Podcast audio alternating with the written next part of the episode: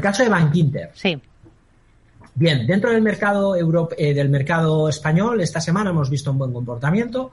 Parece que los bancos al final acatan y asumen el impuesto a la banca. Em, y bueno, pues lo tenemos celebrando nuevos máximos, ¿no?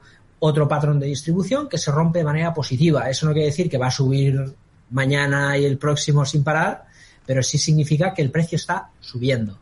Y cuando el precio está en tendencia, lo único que nos hace vender es la ansiedad de querer recoger, ¿no?